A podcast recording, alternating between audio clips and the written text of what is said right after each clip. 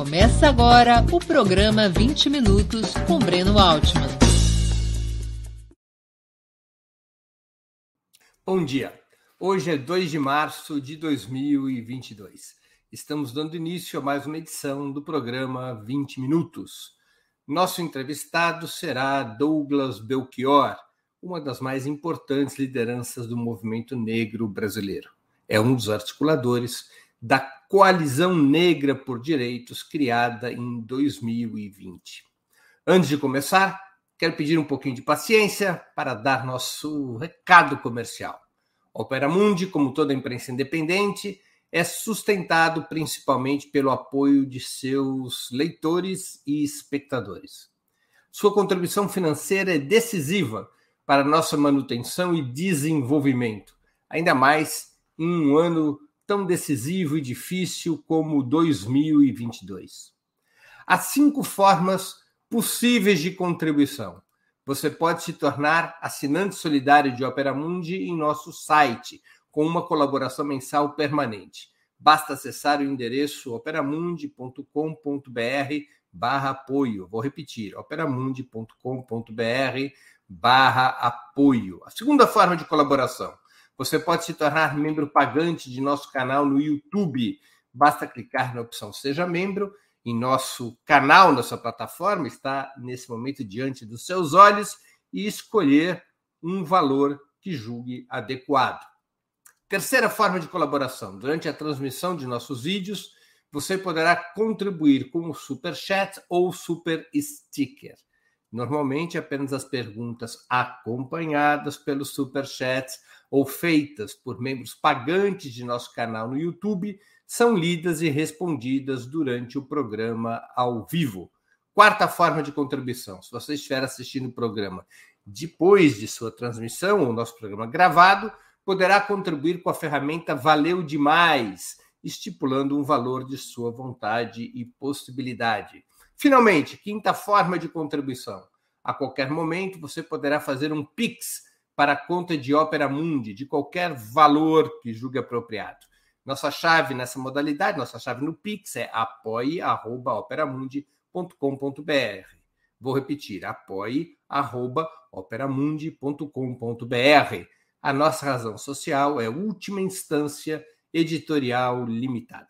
Além dessas cinco formas de colaboração, lembre-se sempre de dar like de clicar no sininho e compartilhar nossos programas. São ações que aumentam nossa audiência e engajamento, ampliando também nossa receita publicitária, tanto no site quanto no YouTube. Bom dia, Douglas. Muito obrigado por aceitar nosso convite. Uma honra ter sua presença no 20 Minutos. Querido Breno, mais uma vez obrigado pelo convite. É uma honra estar aqui com você para essa conversa.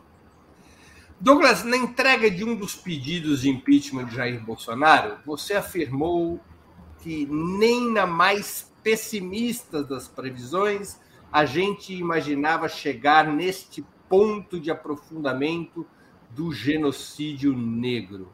Por que essa afirmação tão forte?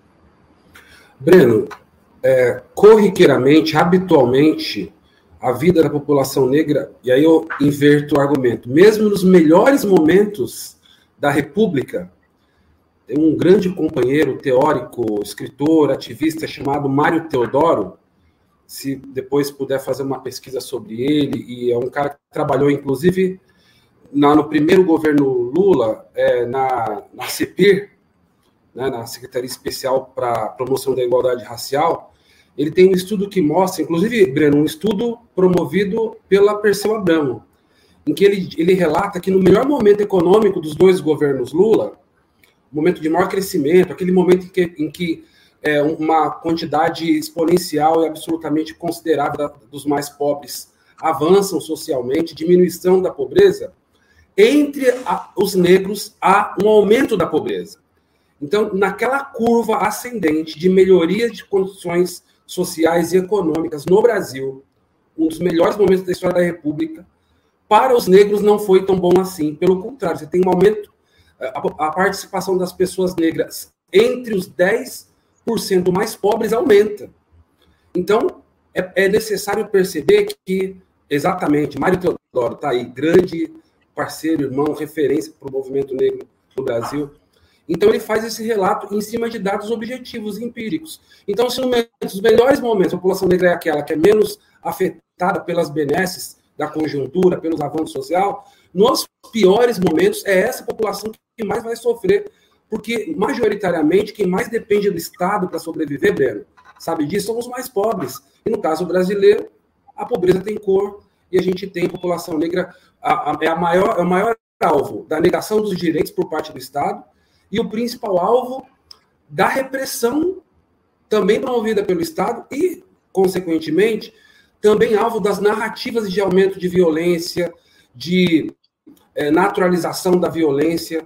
Isso tem atingido, sobretudo, os mais pobres. Numa pandemia ou num governo é, é, explicitamente comprometido com é, sentimentos e valores fascistas, não seria difícil, infelizmente, essa afirmação. Douglas, antes de a gente continuar, algum probleminha no seu som? É, talvez um mau contato do fone de ouvido? E agora? Será que melhorou? Não? Não? Continua uma. Ai, caramba, vamos talvez tentar resolver tirar... aqui. Se, se você... Vou tirar o fone. O que aconteceu? Melhorou ou não? Mas tem que tirar, acho que do... você está no computador ou no celular? Caramba. Acho que agora melhorou. Melhorou, Breno? Tá me ouvindo bem? Não, continua com o mesmo problema. Ah. Bom, vamos... você está no celular ou no computador? Não, estou no computador. Agora melhorou não? Não, ele faz uma. Como, quando, como, quando você mexe assim. Oi, de novo. Bom, eu, vou entrar pelo, eu, vou, eu, vou, eu vou no paralelo entrar pelo celular para ver se melhora, tá bom? Tá bom, combinado. Deixa eu te perguntar: a coalizão negra de, por direitos é uma resposta a essa situação de crescimento do genocídio negro durante o governo Bolsonaro? Bom, a coalizão é uma experiência de articulação nacional de movimentos negros que não é nova historicamente, né?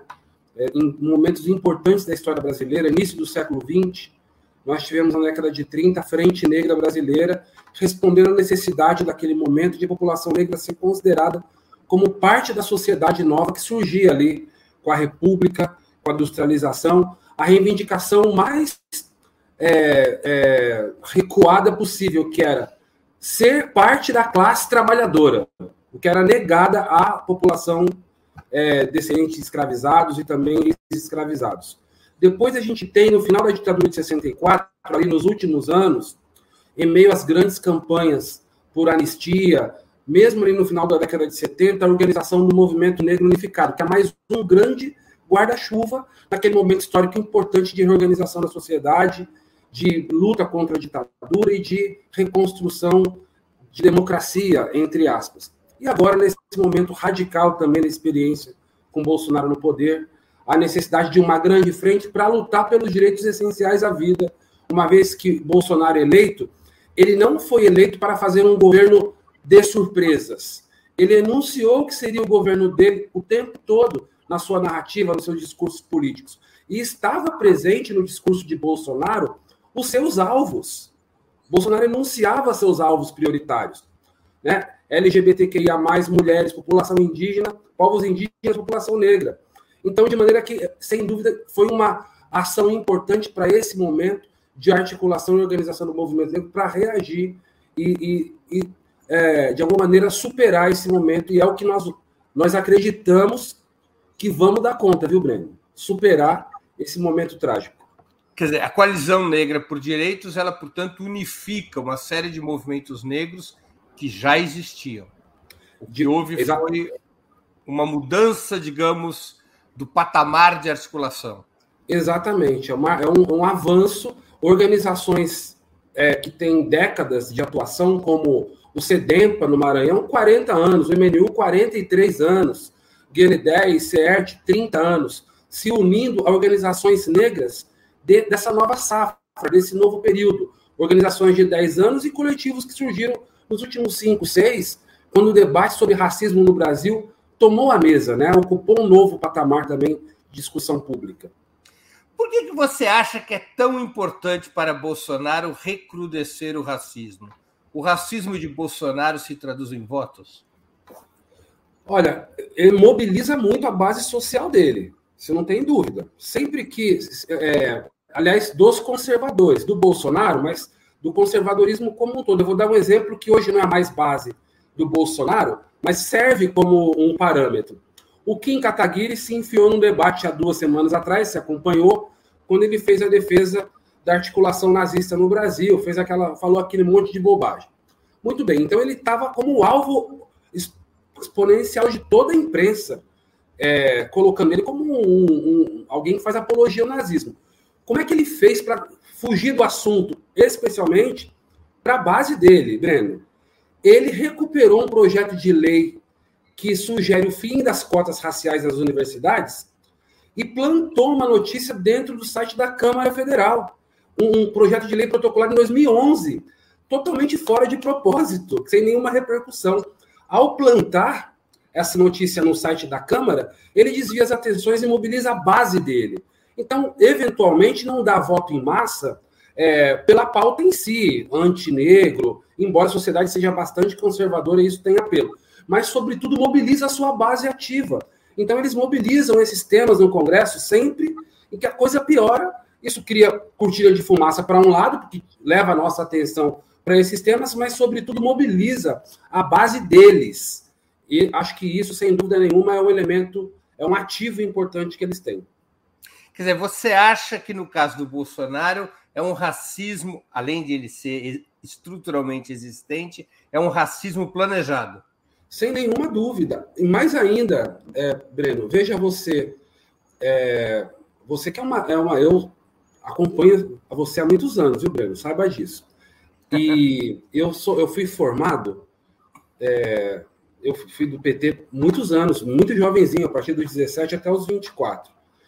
E, então eu fui formado ainda numa herança política, cultural, num caldo de cultura da, dos anos 80, né, que é, se tinha como principal ativo mobilizador da militância a luta por democracia, a contestação à ditadura, é, a valorização de elementos de, de valores socialistas, é, é, a construção de uma sociedade mais justa, do avanço da democracia no Brasil, do direito a voto, da eleição de parlamentares ligados a, a, a, grupos trabalhadores, da construção de partido que dialogue com as causas e com, e com os trabalhadores no Brasil. Esses eram os elementos ativos de mobilização de, de, de dos afetos das pessoas. Eu tive uma professora, que é uma grande amiga ainda hoje, a Conceição Ribeiro, que ela falava, Breno, que no final da década de 70, elas faziam bolo em casa e iam vender na feira para levantar recurso para o Partido dos Trabalhadores. Olha que coisa incrível, né? Então, o que eu penso sobre a nossa agenda? Que esses elementos ativadores dos afetos da política, hoje, não são mais aqueles. Não quer dizer que eles desapareceram, que eles não sejam importantes. Não é isso. Mas o ativo mobilizador dos afetos hoje, no Brasil, hoje, nesse momento, e nos últimos anos tem sido a luta pelo direito das mulheres, o que alavanca a organização das mulheres. Isso é um ativo mobilizador radical.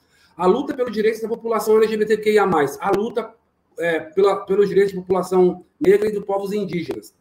Esses elementos são ativadores do processo político hoje, mobilizadores. É isso que toca a juventude, é isso que mobiliza. A juventude que está na política hoje, Breno, está a partir destas agendas. Então, por acaso, tentam desqualificá-la, chamando de identitária, diminuindo a sua importância. Pelo contrário, são agendas de luta por direitos, que na sua maioria dessas agendas são direitos da maioria do povo brasileiro, certo? Então, não é possível chamar de identidade ou de identitária uma agenda que respeita a maioria da população, que também é a maioria dos mais pobres, dos trabalhadores, para falar da agenda da luta antirracista, da luta contra o racismo. Portanto, esse também é um motivo que leva os os conservadores e o bolsonarismo e o Bolsonaro a atacar essas agendas, porque eles sabem que aí é que está a força daquilo que faz oposição a eles. Entendi. Qual, qual você acha, como é que você avalia a atuação, qual o papel de figuras como a do presidente da Fundação Palmares, Sérgio Camargo, nessa estratégia racista do Bolsonaro, na desconstrução das conquistas históricas do movimento negro? É uma estratégia antiga também, não é, não é de agora, isso remonta o, né, os nossos tempos mais longínquos aí da invasão europeia, do Império, da, da República, a gente é, tem uma sociedade que articula pensamentos de maneira geral, interesses de maneira geral. E a gente nunca conseguiu conformar grupos ou segmentos da sociedade que tivessem é, sido blocados numa posição específica e unificadora, absolutamente unificadora. Da mesma maneira que, historicamente, nós, do campo da esquerda, temos dificuldade em construir unidade entre os trabalhadores, unidade política, ideológica e unidade de ação, todos os demais segmentos têm. Está fácil organizar greve hoje? Quando alguém vem com essa provocação, você não fez a provocação, você fez a pergunta, mas a gente está habituado com esse tipo de provocação. Ah, mas e o Sérgio Camargo? Ah, mas os próprios pretos são não sei o quê. É, lamentavelmente, é parte de uma experiência empírica, é verdade. Eu, eu tenho brincado, vou usar um, um, um termo aqui mais pesado, me perdoe. Eu tenho brincado, Breno, que eu, hoje eu defendo o direito dos negros de serem canalhas. Porque os brancos são canalhas. E por que a gente não pode ser? Eu nunca vou tomar cerveja com o Holiday, com o Sérgio Camargo, com o negão do Bolsonaro. Não vou ser amigo deles. Jamais me organizarei politicamente ao lado deles. Não tenha dúvida. Mas eles têm o direito de existir. E nós vamos fazer luta política contra eles. Eles vão defender uma posição, nós vamos defender outra. Cumpre o papel de criar confusão na cabeça da maioria que não acompanha a política, que não percebe os meandros que mistura tudo. E, além de tudo, é um elemento e é um argumento racista, porque nos unifica, como se todos os negros tivessem que ser iguais, a mesma posição. Não é. Todos somos diversos. Nós estamos assistindo uma guerra entre os brancos na Europa e uma comoção porque as alvos são brancos na Europa. Nesse momento, há uma diversidade dentro, dentre a, a branquitude mundial de posicionamentos políticos, ideológicos entre os negros também. E está tudo certo. O que nos importa é conformar a maioria aqui do nosso posicionamento político e ideológico, que defende um mundo diverso e um mundo que seja possível de ser vivido para todos, inclusive para aqueles que nunca tiveram esse direito, Breno. No caso específico, eu estou falando aqui dos africanos e de toda a diáspora. Douglas, as posições que são manifestadas pelo Sérgio Camargo é, elas representam, na sua avaliação, é, um pensamento influente entre os negros brasileiros? Tem auditório? Tem auditório no plenário conservador. Tem audi... eu, ô, ô, Breno, eu vou mudar aqui para ver se melhora o áudio. Vamos tentar, só um minutinho. É, Perfeito, melhorou o áudio. Melhorou? Melhorou? Melhorou. Sumiu o ruído. Perfeito. Olha só que beleza. Obrigado, gente. Não, tem ruído nesse mesmo campo, né? E existe um, um, um discurso, a formação de um discurso é, radical, liberal, de valorização do indivíduo, que é, que é o próprio espírito da lógica capitalista que nos acompanha desde sempre e que sempre foi, foram elementos ideológicos que nós combatemos, Breno a ideia do individualismo, a ideia de que você pode ser empreendedor da sua própria vida, da sua própria carreira, a ideia de que o Estado tem pouco lugar, ou deveria ter pouco espaço na vida das pessoas. Isso tudo é, é elevada à potência do debate racial. Então não mudou, o artifício de pano de fundo ele não muda, mas ele tem a questão racial como um elemento a mais nessa elaboração. Então tem vazão dentro desse setor e disputa a opinião pública que já está, de alguma maneira, é, ganha para o discurso liberal. Então, o, a, a, principal argumentação, e eu dou isso como exemplo prático, contrária às políticas de cota racial nas universidades, qual foi? Sempre foi o debate da meritocracia, certo? Qual o principal argumento de ne pessoas negras conservadoras aliadas ao bolsonarismo? De que as nossas proposituras, elas são mimizentas, para usar o termo da moda, certo? E elas é, diminuem é, a, ou desfazem da capacidade dos indivíduos, de maneira que fazem eles de coitados, assim, vou usar esse termo chulo também, é, ao necessitar de uma política de Estado que o garanta direitos. É o debate da meritocracia, que está elevada ao debate racial hoje, e que tem, sim, alguma plateia, sobretudo no campo mais conservador, mas que encontra também ressonância no senso comum, nas ideias que estão mais espalhadas e que infelizmente não são as nossas. Né? Douglas, de um ponto de vista histórico, muitos têm a percepção, o estudo, a análise de que o movimento negro nos Estados Unidos, apesar da população negra ser, de, ser inferior a 13%, o movimento negro dos Estados Unidos adquiriu uma densidade, uma identidade mais rapidamente, com maior profundidade do que o movimento negro num país como o Brasil, no qual os negros compõem uma parcela substancial da população, muito maior do que nos Estados Unidos. Por que, que você acha primeiro, se você acha que há efetivamente essa diferença de ritmos de organização aqui nos Estados Unidos, para ficar com esse exemplo. E se houve essa diferença de ritmos, qual a razão? Ontem, estava assistindo o discurso do Biden, né? Num momento chamado Estado da União. Assisti uhum. quase todo. É, e o que, é, o que foi possível observar ali? Ali, é, eu, eu conheço pouco, mas era uma plateia absolutamente qualificada, né? parlamentares, sobretudo, e impressionante assim a presença negra ali no altíssimo escalão do Congresso americano e dos que cercam Biden. Então, talvez seja um bom exercício na comparação para primeiro responder sim para a sua primeira pergunta você tem uma, uma, uma diferença no resultado. Né? Você tem uma presença, apesar de ser proporcionalmente muito menor a população negra nos Estados Unidos, a presença negra nas diversas esferas da sociedade estadunidense é visível e é muito maior do que aqui. É, então, nesse sentido, sim. Os porquês disso a gente precisava de mais tempo para discutir, porque o processo de desenvolvimento do racismo e dos seus resultados nos Estados Unidos é muito diferente a, também é, porque a história do desenvolvimento da escravidão foi diferente. Então você tem diferenças históricas que explicam isso. Sueli Carneiro, uma vez grande é, é, filósofa brasileira, referência no movimento negro, ela disse o seguinte: olha, uma vez me comentou o seguinte: claro que o apartheid é terrível. Qualquer sociedade que vive apartheid, separação, as leis de Grau, como foi nos Estados Unidos, é terrível. Mas ao separar, a, a, a, ao separar os segmentos, você reconhece a existência deles. Então, esse raciocínio é importante. No caso brasileiro, você não teve leis de separação formal. Pelo contrário, você tem uma dinâmica política, social, cultural histórica de negação da humanidade do segmento, da existência, da importância dele. Nos Estados Unidos, ao separar, você, é, é terrível, é lamentável, é violento, mas você garante ao mesmo tempo o direito à existência.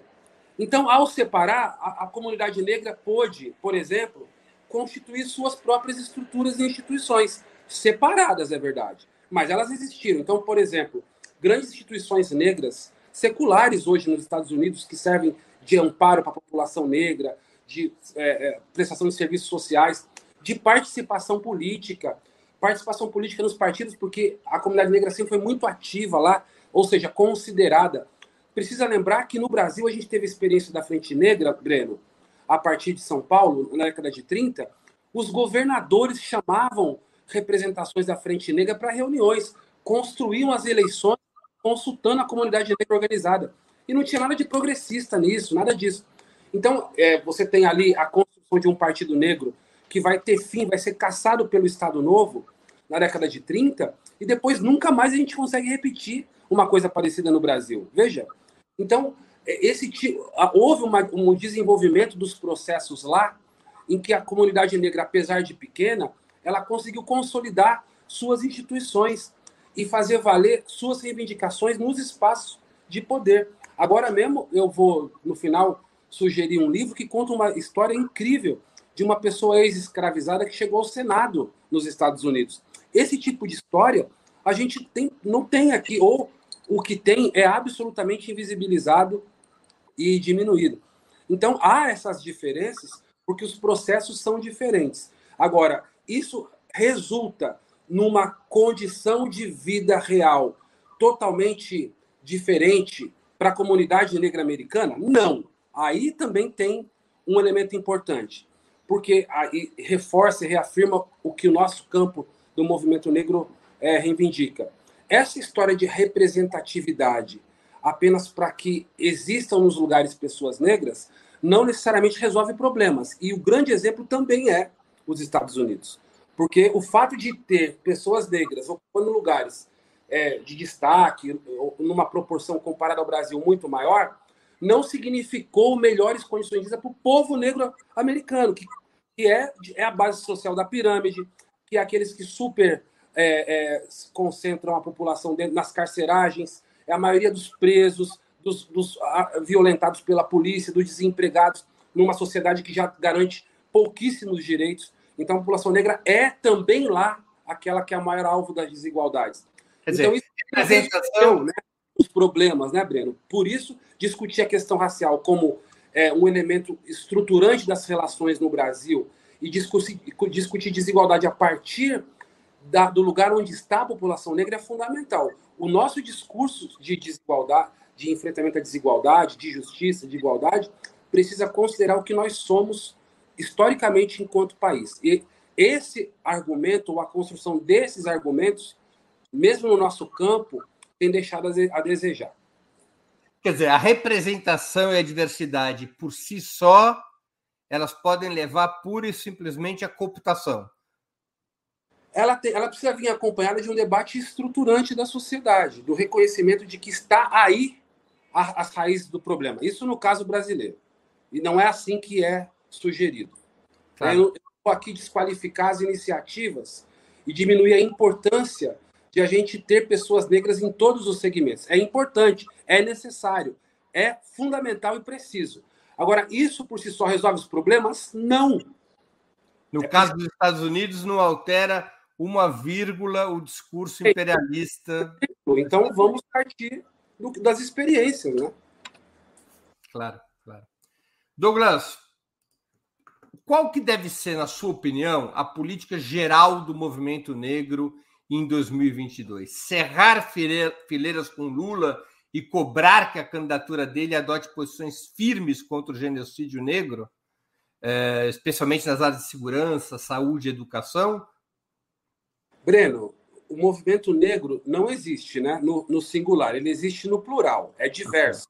Certo? Perfeitamente. Então, o movimento negro do qual eu ajudo, o qual eu ajudo a construir, que é o movimento negro do campo popular, o movimento negro que se constrói historicamente nessas, nessas né, durante todo o século XX, na cravado no campo da luta por direitos, é, esse segmento, sem dúvida nenhuma, já fez essa, essa opção, já está colocada, primeiro, tarefa fundamental, derrotar o Bolsonaro, né? É, por todos os meios necessários, por todos os meios necessários. A candidatura do Lula é aquela que se apresenta, se apresenta como uma única, e que bom que é a dele, poderia ser uma do, do tal Centrão, e não é, então que bom que é a do Lula, capaz de derrotar Bolsonaro. E não vai ser fácil e não está ganho. Então nós temos que fortalecer a candidatura do, do, do Lula, sem dúvida, e exatamente como você formulou cobrar que seja um governo comprometido com, a, com as agendas da maioria do povo.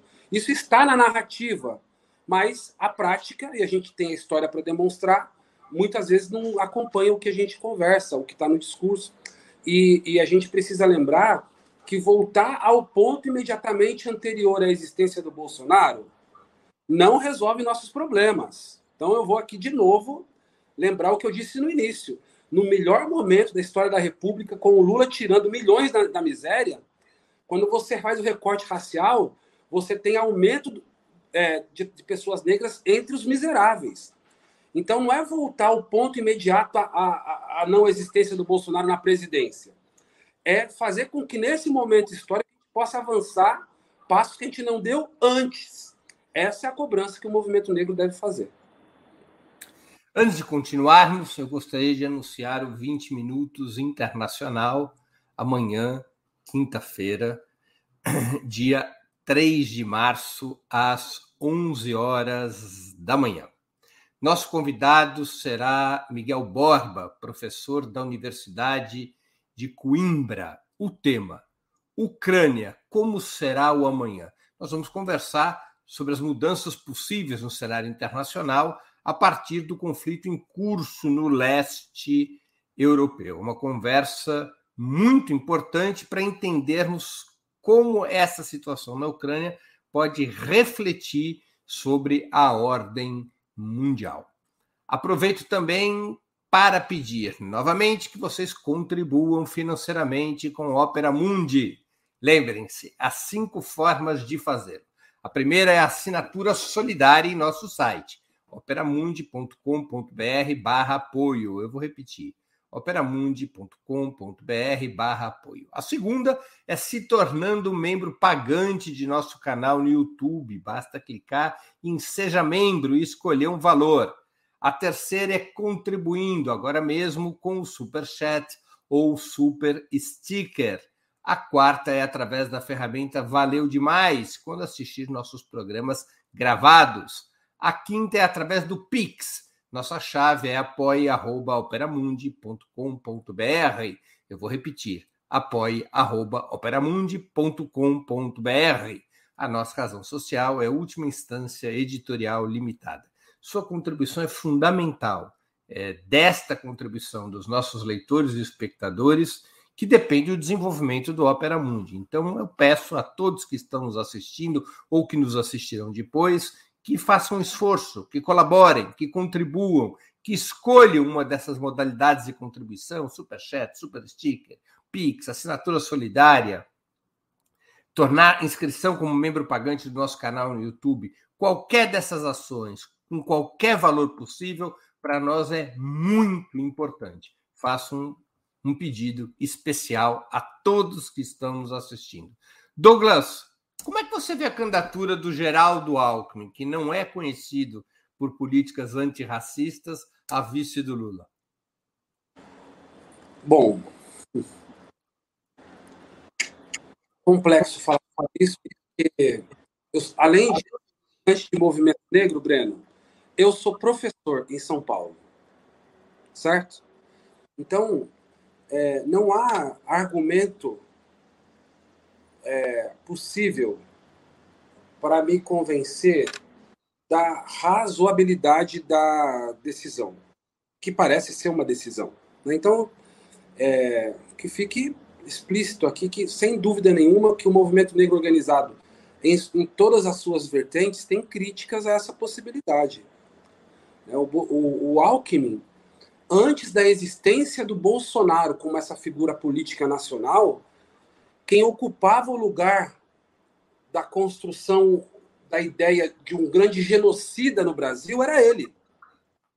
Eu não, não, não me faltam fotografias e é, experiências, atos, protestos em que a gente não carregasse ali uma, uma faixa é, acusando o Alckmin de genocídio, do genocídio negro no Brasil.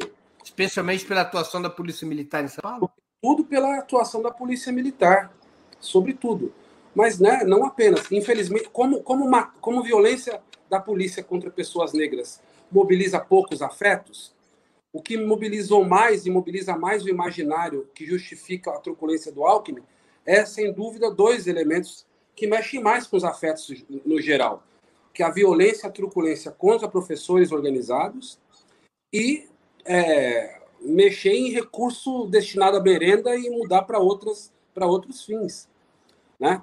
Eu tenho um vídeo emblemático que eu não sei, não sei como responder, certo? Que é, que é imagens, um, cortes rápidos, imagens de violência da polícia em protesto contra professores, atirando em jornalistas, com uma música do Jorge Ben no fundo. Os alquimistas estão chegando, estão chegando os alquimistas, os alquimistas estão chegando. Então, bom, então eu, é, a posição, veja, é, eu não tenho nem. Você sabe que eu me, me refiliei ao PT agora, né? Hum. Fiz isso com muita felicidade, é um acerto na atuação política do nosso grupo aqui em São Paulo. Sou candidato, né, pré-candidato a deputado federal aqui pela, né, pelo, pelo estado de São Paulo. e durmo pouco e dormirei menos para eleger o Lula presidente, seja qual for o vice. Seja qual for o vice. Agora, se confirmar o vice Alckmin, um debate é o que significa Lula, outro debate é o que significa Alckmin. E, e, e toca, tocamos o barco. Né? Vamos eleger o Lula em qualquer que seja o contexto, porque disso depende o futuro do Brasil. Então não é um debate é, tranquilo, fácil. Nós não temos nenhum tipo de condição, nós, eu, militante, o grupo que eu participo, o movimento negro como um todo, não tem nenhuma incidência sobre as decisões que o partido tem ou terá na definição do Alckmin como vice. Mas não tenha dúvida de que será traumático e que a gente né, espera que é, as consequências disso não sejam ruins. Vamos trabalhar para que não seja. O movimento, os movimentos negros dialogam com outras candidaturas de centro ou mesmo de direita? Ou seja, há movimentos negros que amparam outras candidaturas que não a do Lula?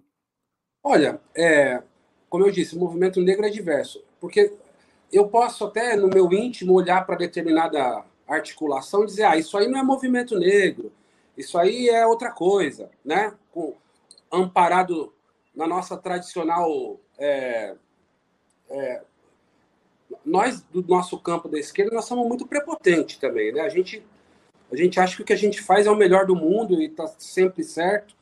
Então, eu sempre tento me ater a isso.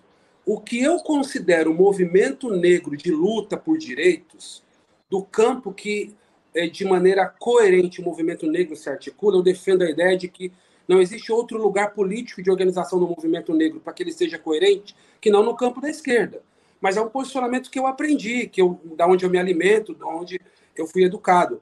Existem outras percepções que eu discordo, mas elas têm o direito de existir. Então há outras articulações de pessoas negras que, é, no campo de influência do Ciro Gomes, por exemplo, né, certamente você tem, não é movimento organizado, coletivo, de base, mas você tem pessoas negras que justificam posicionamentos mais conservadores, você tem pessoas negras que se organizam também é, num campo mais liberal, que nesse momento da história estão próximo do Lula, que vão fazer campanha e tal, mas que em outros momentos a gente tem diferenças que são muito importantes, mais ou menos próximo de empresários, mais ou menos próximo de grandes meios de comunicação. É, eu, como é que eu vou desconsiderar a existência? Existe lá, tomara que seja do nosso lado. Não vamos, é, nós vamos ter uma unidade pontual nesse momento da história mas são grupos diferentes, não somos nós. Né? Não, não, não, não, não bebem da mesma fonte e não, é, não defendem os mesmos pressupostos políticos, ideológicos. Então, existem, sim, a gente respeita. Espero que a maioria esteja, no final das contas, fazendo a campanha do Lula para derrotar o Bolsonaro. E o que nós temos de diferenças que a gente trate depois da vitória, certo? É possível imaginar que a bancada de esquerda na Câmara dos Deputados contará com mais eleitos negros neste ano, repetindo-se o fenômeno que elegeu diversos jovens negros para as câmaras de vereadores em 2020? Eu espero que sim. Trabalhamos para sim. A própria Coalizão Negra por Direitos, a articulação nacional, é, deve empregar e deve lançar em público fortes campanhas é, pelo voto negro e pelo voto antirracista, que são coisas diferentes. Não Queremos que apenas os negros votem em pessoas negras. Queremos que você, Breno, como um homem branco, seja um, um, um, um agitador político da importância de candidaturas negras ligadas ao movimento negro, Breno. Isso também é uma, é uma boa discussão. Não basta votar em candidaturas negras e não basta eleger pessoas negras para o Congresso Nacional por si só. Não. Nós precisamos de, sem dúvida, a representação negra no Congresso, pessoas negras que se pareçam comigo, com a minha mãe, com as minhas irmãs no Congresso, precisamos, mas elas precisam estar alinhadas politicamente ao que nós defendemos. Logo, é preciso eleger lideranças negras ligadas ao movimento negro de luta. E nós estamos trabalhando para isso, é um trabalho permanente, consistente de muitos anos, que deu resultado nas últimas duas eleições, resultados positivos, e quem espera que esse ciclo continue agora com a eleição, quem sabe, de uma bancada negra para o Congresso Nacional. Assim como a bancada evangélica, bancada as bancadas que nos fazem de alvo, nós temos que tá, ter lá a nossa bancada, uma bancada de luta é, do movimento negro, uma bancada de defesa de direitos da, das agendas do movimento negro, uma bancada também as figuras e lideranças do movimento negro, fortalecer a bancada de esquerda, as bancadas, a bancada que defende direitos humanos, a bancada que vai fazer o debate sobre política de segurança pública no Congresso Nacional, a bancada que vai discutir economia e todos os temas que são gerais no Brasil e que normalmente o movimento negro fica alheio, né? Não é convidado para discutir os grandes temas, quando são os grandes temas os responsáveis por jogar a população negra né, nessa situação deplorável de condições de vida, de vida que ela experimenta. Douglas, a ideia da coalizão negra é lançar uma, uma lista de candidatos negros? Exatamente, é o que faremos. Teremos, teremos uma lista nacional com candidaturas ao Congresso Nacional e às Assembleias Legislativas. Que podem estar em distintos partidos. Hã? Que podem estar esses candidatos em diferentes partidos. Sim, a unidade e a agenda do movimento negro. Serão candidaturas nos diversos partidos do nosso campo. PT, PSOL, PCB, PSB, até na rede. É isso. Nós, é, é, um, é uma. É, são lideranças negras que têm história no movimento negro, que têm compromisso com a agenda e que estão candidatos por diversos partidos de acordo com a realidade de cada estado dentro do, desse nosso campo, vamos chamar assim, progressista. Né? Entendi. Você tem acompanhado o caso do vereador Renato Freitas de Curitiba, ameaçado Sim. em seu mandato por realizar um protesto contra as mortes do congolês Moise Kabagambi e de Durval Teófilo Filho? Sim, o Renato é meu amigo, a gente se conhece há muitos anos. É, somos jovens, é, ex-jovens da mesma idade, né? É, praticamente. Ele conheço ele de muitos anos, desde que ele era estudante ainda e acompanho o trabalho dele na Câmara, acompanhei as prisões arbitrárias que ele sofreu há tempos atrás, duas ou três. Ele é perseguido sistematicamente, tá? Essa, esse último fato é, chama a atenção nacional, acaba virando uma, um argumento também é, dos mais conservadores e tal, mas ele caminha ali sempre no limite do que os brancos consideram é, decoro, porque a nossa presença nesses espaços, por si só, ferem o decoro habitual tra da tradição política brasileira.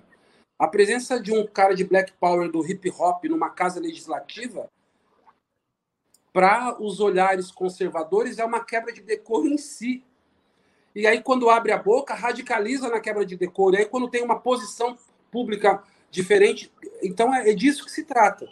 É, mais do que isso, a Ana Flávia, que é uma historiadora importante, liderança do movimento negro, professora da UNB lá da Bahia, ela diz, da, da, da UNB em Brasília, ela fala isso, ela diz, olha, o que tentam fazer com o Renato é a radicalização do que tem sido feito na perseguição política a várias lideranças negras que foram eleitas no último período.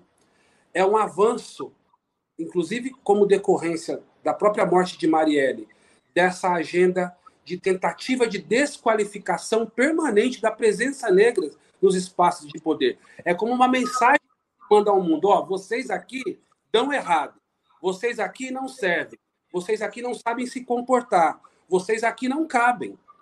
Então existe uma mensagem subliminar nessa postura, nessa tenta, nessa perseguição sistêmica a essas lideranças, não apenas ao Renato, a Paola aqui em Campinas, e outras tantas, não vou lembrar nomes agora, mas é, que significa isso. É uma tentativa de criar é, no imaginário, no senso comum, a ideia de que ó, não adianta votar, melhor nem votar, porque se for eleito, o que vai acontecer? Vai perder o mandato, não vai conseguir se estabelecer, vai dar trabalho, vai dar trabalho para as lideranças da esquerda, que tem que ficar protegendo o tempo todo. Tem efeito até para dentro.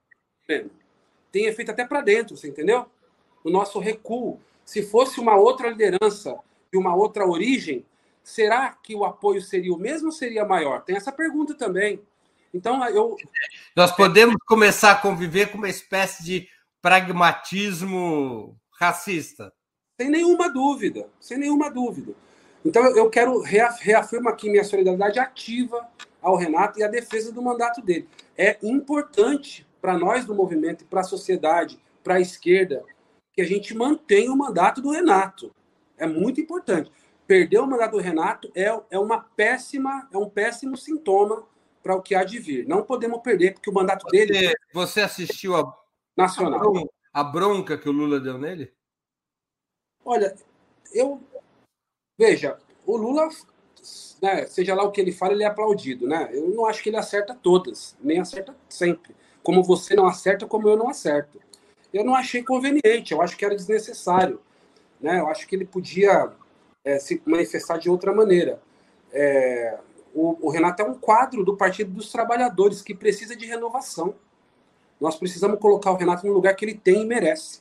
Ele é uma liderança, representação política do segmento que a maioria do povo brasileiro. É isso que ele é. Você acha que a esquerda hoje é mais antirracista do que quando você começou a militar? Eu acho que nós, o movimento negro, venceu a etapa é, da discussão né, do debate narrativo, certo? Então, a, o Florestan Fernandes, Breno, ele tem uma, uma frase que é colocada como autoria dele, que ele diz que ele dá alguns, uma espécie de conselho, né? Ele diz, olha, é, não, é, não se deixar ignorar, né? Não se deixar ignorar e depois não se deixar cooptar. Então, seja lá o que for que a gente tem que fazer, tem que alcançar um grau de importância que os nossos inimigos não possam ignorar a nossa existência. Eles são obrigados a dizer. Então nós vencemos essa etapa. Você entendeu? Agora, a sociedade brasileira é, é obrigada a dizer. Há cinco anos atrás, Breno, seis anos atrás, isso não era um tema da esquerda, não é da sociedade. Da esquerda. Eu, a gente se acompanha há alguns anos, eu sou um militante de esquerda que sempre reivindiquei isso, e apanhava dos meus irmãos do movimento negro por isso, certo? Mas era ignorado e também apanhava dentro da esquerda por defender teses de luta contra o racismo. Entendeu? Então, eu, eu sou alguém que viveu essa transição por dentro da agenda. O momento em que esse debate era mal recebido dentro das salas de debates nos partidos de esquerda, nos movimentos sociais. Eu sempre fui convidado para discutir esse tema, que era um tema não discutido entre os nossos. Por um lado, e agora, no momento em que não é possível discutir desigualdade no Brasil, e desigualdade é o grande tema de fundo da esquerda, da existência da esquerda, certo? É o enfrentamento às injustiças e à desigualdade. No caso brasileiro, não há enfrentamento a esses elementos sem discutir racismo, porque o Brasil é um país estruturalmente racista, de maioria negra, em que o Estado sempre esteve voltado para violentar essa população. Então, nós vencemos esse debate o próximo, a próxima orientação do Florestan é não se deixar cooptar. À medida que você não é ignorado, cuidado, vão tentar te comprar, vão tentar te levar para outro lado, vão tentar te. Não podemos é, é, desistir. E aí a gente está marcando posição, não tem cooptação aqui. A nossa agenda é a nossa agenda, sendo no movimento, sendo no partido. Qual é o próximo passo e a orientação do Florestan? Não se deixar eliminar. Porque a hora que os caras vê que você não pode ser ignorado, e que você não se vende, não é cooptado, o que, eles tentam? Eliminar a gente. Eliminar. E aí, ante a eliminação, é, dê um passo atrás estrategicamente e lute, e lute sempre. Essas são as orientações do Florestan. Eu acho que a gente segue isso hoje, sabe? E nós colocamos sobre a mesa do país o debate sobre racismo. E isso é importante. Então, nesse sentido, sim, as esquerdas têm um, um trato com esse tema diferente e muito mais avançado do que tinha há anos atrás. Isso significou já mudanças estruturais na própria dinâmica das esquerdas? Ainda não. Mas o que eu acho, Breno, é inevitável, vai acontecer, sabe? E não tem a ver com a vontade de um indivíduo, de uma liderança, ou de um segmento, ou de uma instituição. Diz respeito a uma demanda que a sociedade hoje coloca. É pressão da sociedade brasileira. E nós vamos ter que ouvir. Isso vai acontecer mais cedo ou mais tarde. Eu tenho uma impressão me diga se ela está certa ou errada, de que os movimentos negros têm uma faixa de, idade abaixo dos demais movimentos sociais. É um movimento de juventude negra. Está errada essa minha impressão?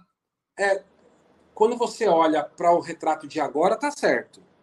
É, como eu disse no início, o elemento mobilizador dos afetos na política hoje são essas agendas. E, sobretudo. É, eu digo isso assim, porque eu vou a uma reunião do PT, eu vejo uhum. muita gente de cabelo branco, que nem eu, assim, ou já sem cabelo. Ou já sem cabelo, como eu. Opa, eu vou a uma reunião sindicalistas, cabelos brancos, barriga grande, já sem cabelo. Quando eu vejo na rua os movimentos negros, a minha percepção não é, não é empírico, não é, eu não conheço pesquisa, é de que é um movimento de mulher, de predomínio feminino e jovem.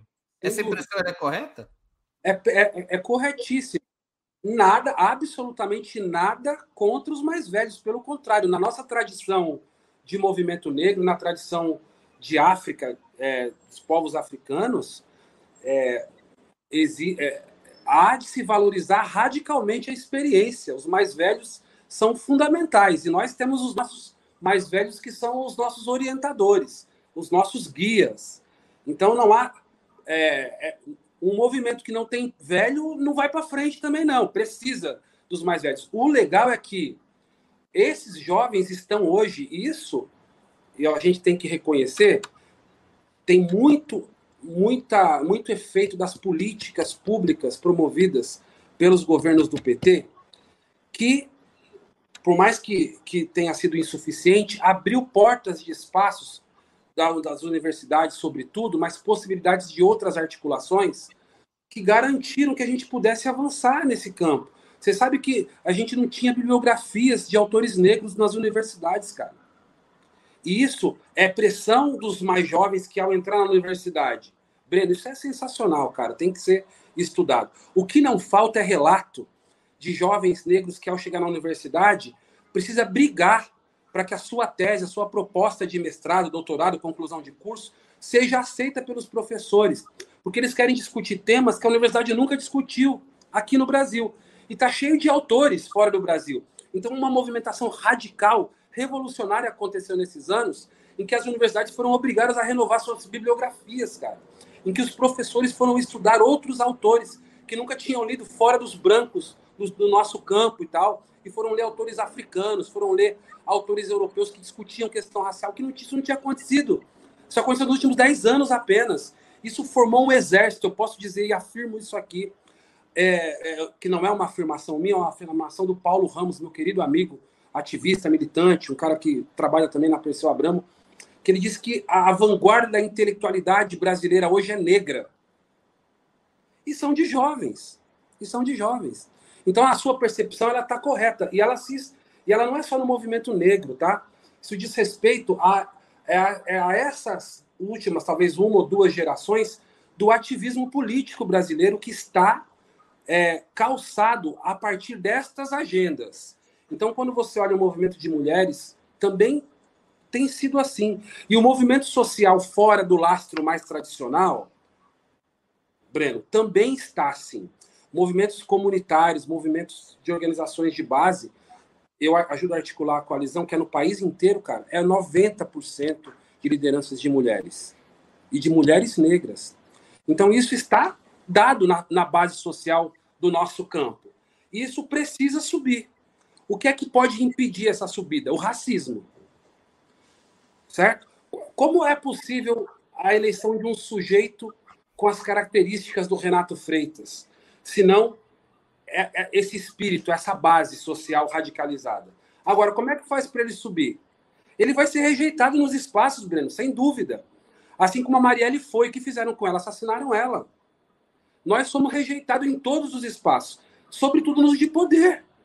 Então, qual é o papel da esquerda ampliada? Defender essa existência nos acertos e também nos erros, porque não faltam erros na esquerda, erros dos brancos, e eles se saem muito maiores sempre.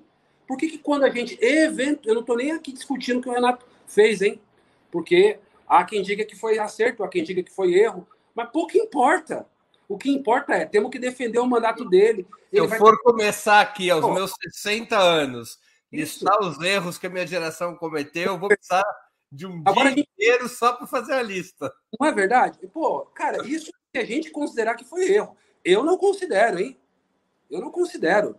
E, e não estou sozinho. As principais lideranças religiosas católicas do nosso campo estão de, defendendo o Renato. E a esquerda não vai defender? É isso mesmo? Ah, por favor, né? Ô Douglas, deixa eu te fazer uma pergunta. A, a organização mais emblemática do movimento negro norte-americano, que foram os Panteras Negras, eles tinham uma cultura socialista, marxista, anticapitalista. Você acha que esta cultura socialista, anticapitalista, ela é importante e crescente no movimento negro brasileiro ou os movimentos negros brasileiros vão por outro caminho?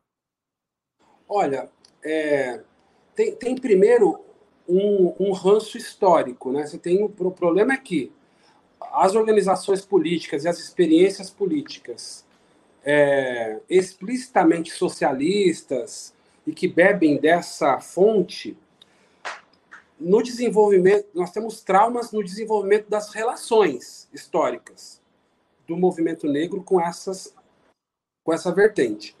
E agora isso não impediu que o movimento negro brasileiro tenha tido raízes, especialmente porque você tem duas fases muito importantes na organização do movimento negro brasileiro pós abolição da escravidão. Você tem a experiência como marco, né? Marco da Frente Negra Brasileira na década de 30, que era uma frente e reunia ali ativistas, militantes de diversos segmentos ideológicos dentro da Frente Negra Brasileira. A Frente Negra, sobretudo, trazia dois fortes, grandes pilares de atuação, que era, por um lado, a assistência social, a luta por direitos sociais e econômicos, e educação, ou seja, acesso a trabalho e renda. Né? Você tem, Breno, é, é, jornais, eu não vou me lembrar nomes agora, mas tem teses de mestrado, doutorado que fazem esse relato, muitas publicações, da dificuldade das experiências sindicais incorporarem os trabalhadores negros no início do século. Né? Ali, quando o Brasil estava se industrializando, as pequenas fábricas e tal. Mesmo dentro do campo da organização dos trabalhadores, tinha muito racismo. Tem jornais que relatam isso, jornais sindicais rechaçando a presença negra nos seus, nos seus espaços. Então, você tem uma construção de uma relação conflituosa, difícil, no decorrer do século XX. Mas, Douglas, me perdoe, uma questão. Por exemplo, o Partido Comunista Brasileiro, que faz 100 anos daqui a pouco, uhum. ele tinha já nos anos 30 e 40 uma forte presença negra na sua direção. Né? O caso mais conhecido é de Carlos Marighella, mas Sim. o Partido Comunista teve um negro candidato a presidente da República uhum. é, nos anos 30, o Minervino de Oliveira, a bancada constituinte do PCB é, em 46 era de maioria negra. Você acha que houve um, na, depois daquela época houve um retrocesso? Não, eu acho que primeiro, primeiro que nessa, mesmo nessa época, você tinha essa participação que é muito importante. Eu não estou aqui generalizando, né? Nem dizendo que não havia, estou dizendo que havia uma diversidade. Mas no geral, isso não, isso recrudesceu à medida em que as novas experiências da esquerda é, não, você não tinha a participação de pessoas negras nesses mesmos lugares. Então há um recrudescimento. Você tem essa experiência inicial, mas isso não, isso não permanece no tempo nas experiências do nosso campo que vão vingar depois. Então isso é, isso é, isso é visível. Agora, existe, sem dúvida, um traço de racismo presente na articulação do nosso campo. Né? Evidente. Quando isso, eu falei de, do primeiro marco, que é a Frente Negra, que reunia, tinha uhum. comunistas, tinha liberais, tinha até integralistas. Claro. Dentro da Frente Negra. Né? O Abdias Nascimento, uma grande liderança negra, teve relações com o integralismo. E flertou com, flertou com alguns lá no início. Então, é para você ver o tamanho da complexidade do negócio. Discutir isso, pretos na política é complexo, cara, na, é nossa história.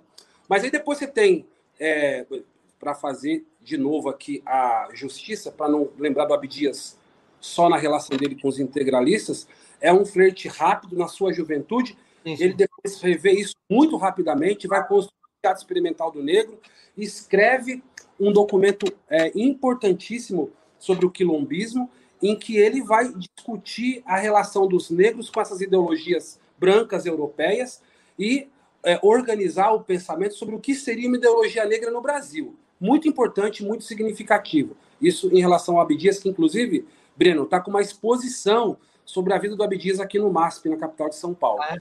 De, é, depois disso, organizada pela sua esposa, a Elisa Marquin.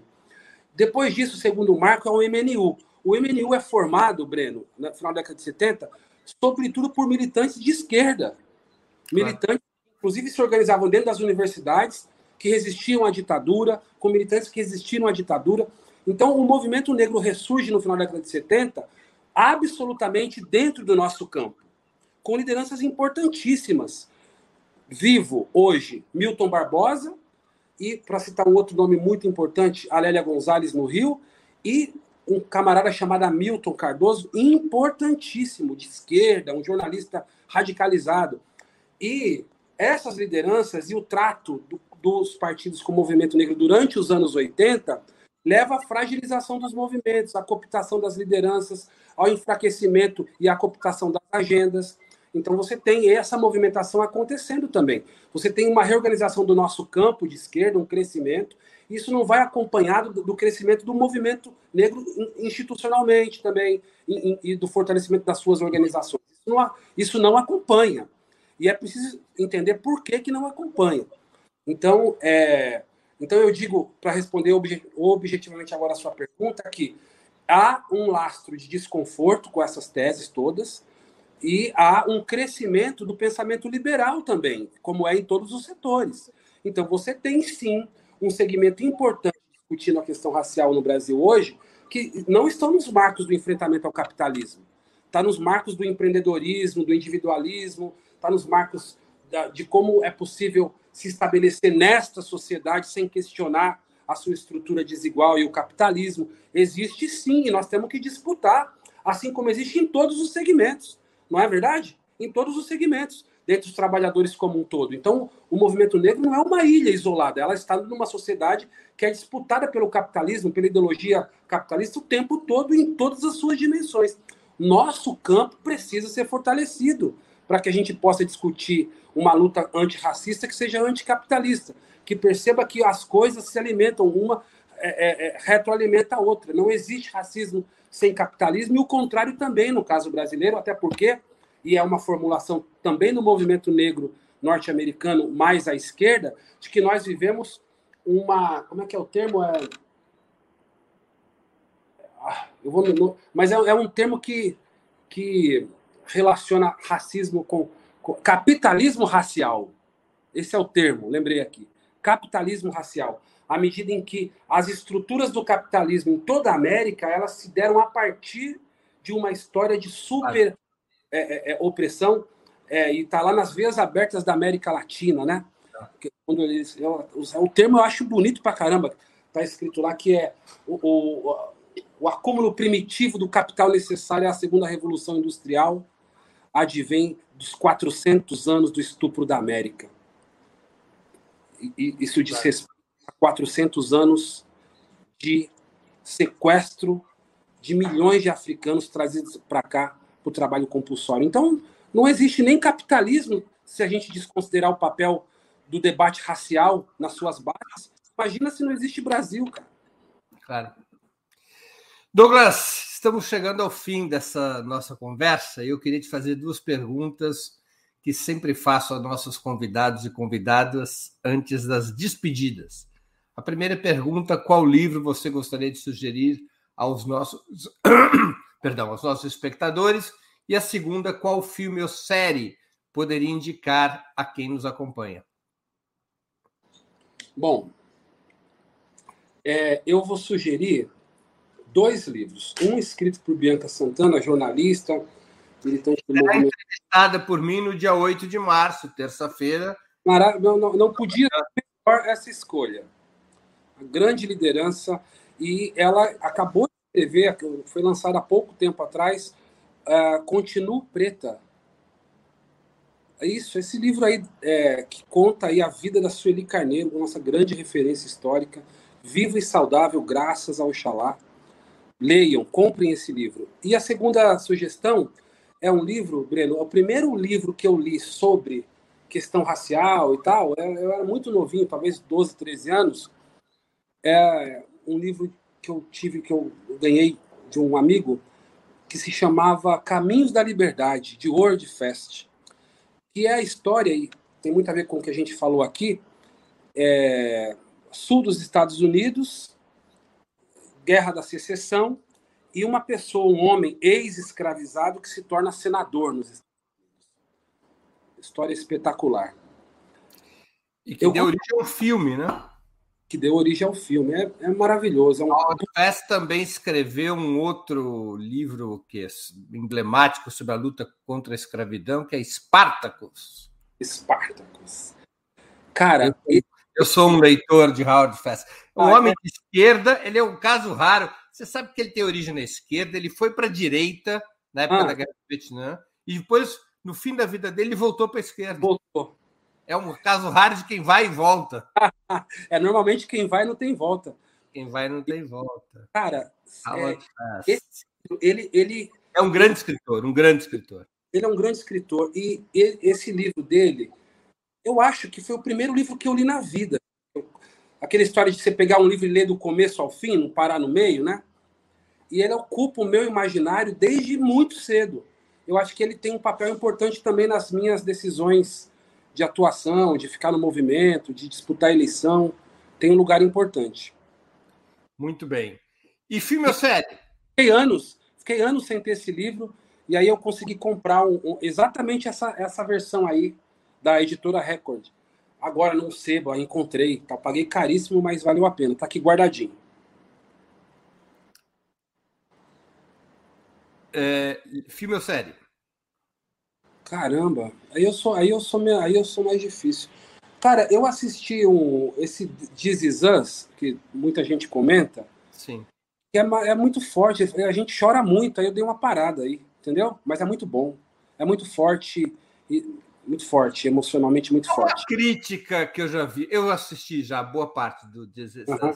Há uma crítica que eu ouvi que eu uhum. Não sei se eu concordo ou não, mas enfim, não importa se eu concordo ou não, de que o This é o emblemático do pensamento antirracista liberal.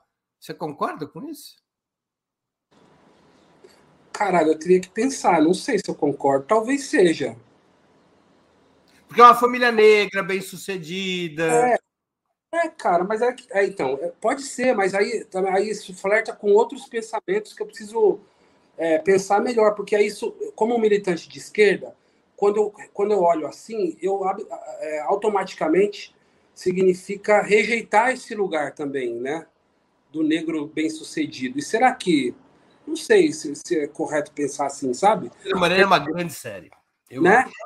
É, não, Super sério. This Is Us é uma, uma série bem bacana, bem bacana. Agora, se você tiver muito afetado, é, muito sentimental, é melhor não, tá? Ou eu tenho uma vantagem para assistir essas séries, Douglas. Eu sou muito pouco afetado por assim, ah, é? Por forma... então... é. Tinha uma, uma, ex, uma, uma companheira minha que dizia que eu tenho uma pedra no lugar do coração. Isso não é nem verdade, mas eu não eu gosto de ver esses filmes dramáticos, assim, como é. eu gosto de ficar aqui em casa ouvindo ópera e lendo. tá certo. Eu, eu, eu já não. Eu, Mas, eu é. Você sabe que tem uma coisa da unidade negra no mundo. Isso também é muito trabalhado pelo Franz Fanon, é, um grande psicanalista, escritor sensacional e tal, é, que é o seguinte: as dores dos negros na diáspora ô Breno, elas são, elas tocam nos mesmos lugares, sabe? De maneira que um filme como esse, relatando a vida de uma pessoa negra, mesmo ele sendo uma pessoa negra bem-sucedida numa família, a gente se reconhece no, no papel daquele personagem porque ele passa coisas que eu passei aqui no Brasil, sabe? Da minha vida de pobre no Brasil. E outros vários filmes, outras várias obras artísticas e músicas de negros de outros países, de outras experiências que não no Brasil, elas tocam os mesmos lugares. Isso tem a ver com essa herança da violência escravagista nas nossas histórias, que unificam as dores e também as resistências, as experiências de dor e as experiências de resistências dos africanos em toda a diáspora, a experiência negra desse povo africano que se espalhou e a sua descendência pelo mundo afora. Então são histórias que são similares, apesar de lugares tão diferentes, de vidas tão diferentes, de até culturas tão diferentes. Então talvez por isso nos afete mais. Aliás, um dos cantores que eu mais gosto de ouvir, você que indicou o Howard Fast, e talvez tenha sido na história do movimento antirracista dos Estados Unidos uma das maiores expressões culturais, é o Paul Robson. Sim. Um grande cantor. Outro estava ouvindo hoje de manhã. Muito bem, Douglas, eu queria agradecer muito pelo teu tempo e por essa conversa tão interessante, informativa e simpática. Muito obrigado pela sua presença. Breno, obrigada mais uma vez pelo convite. É uma honra para mim e é razão de prestígio, hein, ser convidado aqui para falar no Breno Altman. Te agradeço. Obrigado, Douglas. Boa sorte. Valeu, abraço. Também agradeço a todos e todas que assistiram esse programa, em especial aqueles que puderam fazer contribuições financeiras ao nosso site e ao canal de Ópera Mundi no YouTube. Sem vocês, nosso trabalho não seria possível e não faria sentido. Um grande abraço a todos e a todas. Para assistir novamente esse programa e a outras edições dos programas 20 Minutos, se inscreva no canal do Opera Mundi no YouTube. Curta e compartilhe nossos vídeos. Deixe seus comentários. O jornalismo de Ópera Mundi é mantido com o seu apoio. Faça uma assinatura solidária em www.operamundi.com.br. Com um pequeno valor mensal, você nos ajuda no desenvolvimento de um jornalismo independente e de qualidade. Obrigado pela audiência e até a próxima.